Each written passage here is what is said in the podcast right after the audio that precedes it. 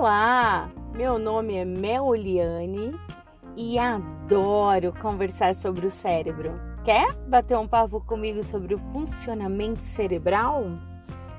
Hoje gostaria de conversar sobre o cérebro infantil. É, do nosso bebê.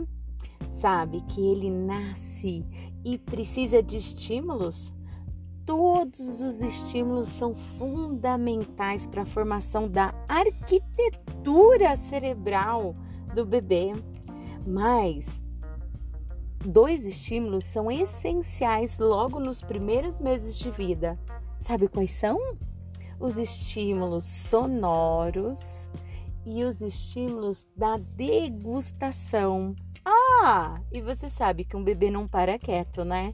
Então, o movimento é algo inerente. O movimento é algo que o corpo busca para o seu desenvolvimento.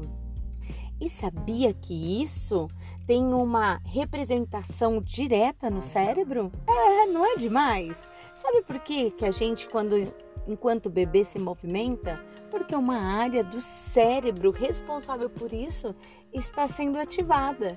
Da mesma forma, quando a gente identifica um estímulo sonoro, ouve a voz da mãe, do pai ou de pessoas conhecidas. Assim também funciona com os primeiros sabores: o leite, depois as papinhas doces, salgadas, a água.